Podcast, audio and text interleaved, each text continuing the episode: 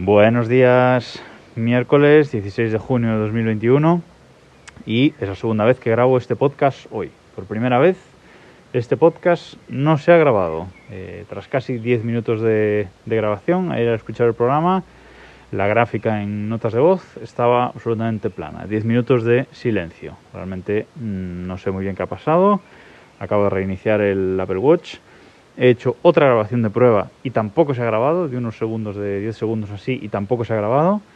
Y he hecho una más y sí, parece que todo ha empezado a funcionar de nuevo. Así que, pues voy allá. Voy a intentar grabar esto de nuevo, veremos si, se está grabando o no. Ya tengo dudas, pero muy extraño esto que ha pasado hoy. Bueno, me va a acompañar eh, en esta grabación un pajarito que está por aquí cantando a tope. También estaba ayer, así que bueno, disfrutad de su cántico también. Hoy voy a hablar de una cosa que ya os adelanté en mi newsletter, una newsletter que sale todos los viernes a, las 11 y en la que podéis apuntar desde un enlace que os dejo en las notas del programa, un enlace que es vipa.link barra desde el correo. Precisamente de ese enlace quería hablaros, de esos enlaces vipa.link que os dejo siempre en las notas del programa. Ya os adelanté en la newsletter que os iba a hablar de qué son estos enlaces vipa.link. Yo hace tiempo eh, estuve usando un acortador de URLs que había sacado Google, creo que era go.gl, que bueno, durante un tiempo funcionaba, funcionaba bien, nos daba estadísticas de lo que compartíamos, pero Google lo acabó cerrando como hace con muchas de las cosas que saca. Y bueno, pues nos quedamos sin él, nos quedamos sin, sin poder utilizarlo, con algunos eh, enlaces rotos y bueno, no tuve una buena experiencia con eso. Pero eh, desde que volví con el podcast quería volver a tener un acortador de URLs, porque quiero tener estadísticas y saber realmente el alcance que tengo en Internet, el alcance que tengo con las cosas que comparto en redes sociales, sobre todo en, en Twitter, que es la que, la que más uso. Porque yo, por ejemplo, en Twitter tengo casi 2.000 seguidores, eh, el 80% de esos seguidores no son bots, son personas, hay servicios que te analizan tus seguidores y, y te lo dicen, pero aunque el 80% de esos 2.000 sean personas, ¿cuántos realmente te leen? ¿Cuántos realmente hacen clic en los enlaces que comparte? Pues bueno, eso es lo que quería saber, el alcance real, y por eso decidí volver a utilizar un acortador de URLs. Pero tras esa mala experiencia con el de Google, pues eh, decidí montármelo por mi, por mi cuenta, ya que tengo el NAS, tengo el blog de desdereloj.com, el blog del cine nunca etcétera, pues digo, lo voy a montar ahí y empecé a buscar un servicio que me lo permitiera. Y el servicio que encontré, que estoy utilizando es SH-Link. SH-Link. Este servicio es un contenedor de, Docker, que lo tengo montado en, en Docker, que se compone de dos partes. Hay que levantar dos contenedores para hacerlo funcionar. Un contenedor de base de datos, eh, un Maria Database, por un lado para que almacene todos los datos y luego el contenedor del, del servicio SH Link. Con esto ya lo tenemos funcionando. Luego, para poder ver esos enlaces y gestionar esos enlaces, necesitamos tener un cliente también de SH Link que también podemos eh, hostear nosotros mismos con un tercer contenedor. Pero yo en mi caso este tercer contenedor no lo utilizo porque si vamos a la web app.shlink.io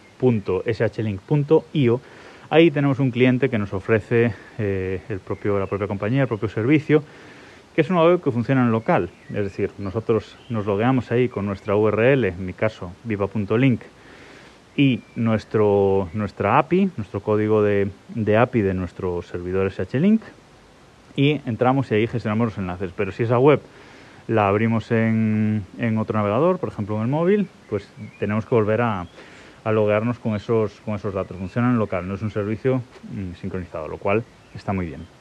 Pues monté este contenedor, me compré el dominio vipa.link, vipa por Vidal Pascual, es un poco acortado, vipa, y .link porque me pareció un dominio adecuado para este tipo de, de servicio que quería levantar en el NAS. Este servicio lo que nos permite es, a través de esa, de esa página web, de ese cliente que os digo, podemos acortar cualquier URL que, que queramos compartir. Por lo tanto, yo cuando quiero compartir cualquier cosa en Internet, me cojo un enlace, me voy a esa web, acorto la URL y comparto la URL acortada. También tengo un, atajo en iOS que utilizando la API de SH-Link también me permite hacer eh, URLs acortadas rápidamente desde iOS sin tener que irme a esa web. Ese atajo, por cierto, lo creó arroba JM Ramírez, el podcaster del podcast eh, Más que Teclas, que se lo agradezco mucho, y eh, me lo compartió. Y bueno, yo lo he modificado a, mi gusto, pero la base, la base de este atajo es, es suya y la verdad es que funciona muy bien, aunque he tenido que volver a modificarlo con la última actualización del, servidor de, de SH-Link. El servicio, cuando cortamos una URL, lo que hace es entregarnos una dirección acortada con un código aleatorio, es decir, es vipa.link barra y un código aleatorio de entre 6 y 8 caracteres, creo que son, pero también nos permite poner nosotros a mano nuestra propia URL. Por eso para apuntaros a, la newsletter, por ejemplo, es vipa.link barra desde el correo, que lo tengo yo puesto así a mano, y para la web de, los enlaces a todas las redes sociales que tenemos para aquí Pushing F1, para el podcast de Fórmula 1, pues sería vipa.link barra KP, simplemente dos letras. Y entonces, bueno, te da una, una modularidad o te da una forma de acordarte rápidamente de memoria de ciertos enlaces clave que queramos acordarnos.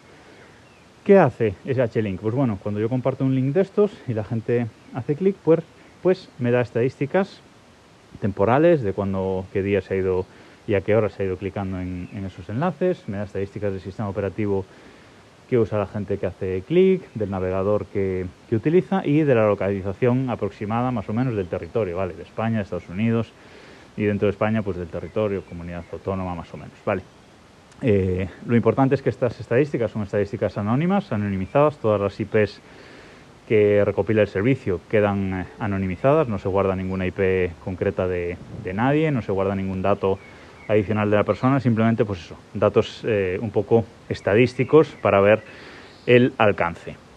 Y esto me da una visión de que, evidentemente, aunque tenga 2.000 seguidores en Twitter, y tenga por aquí eh, más de 300 escuchas en este, en este podcast eh, diariamente, pues el alcance realmente pues es un 20% de mis seguidores de Twitter, una cosa así, o al menos el 20% de, de, la gente que me sigue o menos hace clic en, en, esos enlaces, que está bien, era una cosa que, que, ya me imaginaba, pero digamos que esto te pone delante la, la realidad. Además, eh, esa chain te permite organizar los enlaces mediante hashtags, ¿vale? Y luego ver, analizar estos hashtags que visitas tienen. Esto te, te permite pues, bueno, ver realmente qué tipo de contenido es el que más eh, interesa, del que yo comparto, el que más interesa. Por ejemplo, yo tengo un hashtag para ciencia, cuando comparto cosas de ciencia, otro para tecnología, otro para Apple, otro para cuando comparto vídeos, eh, otro para enlaces afiliados y etcétera. Tengo, tengo así varios, 10 o 12 eh, hashtags y bueno, eso me permite un poco pues tener eh, estadísticas, que es lo que yo quería. La parte mala, pues del servicio, pues es que depende de, mí.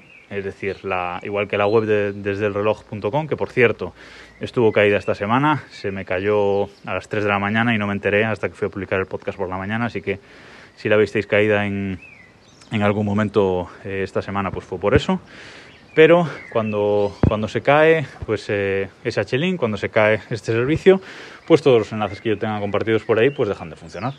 Ese es el, es el gran problema, pero bueno, lo asumo, pero es el gran problema.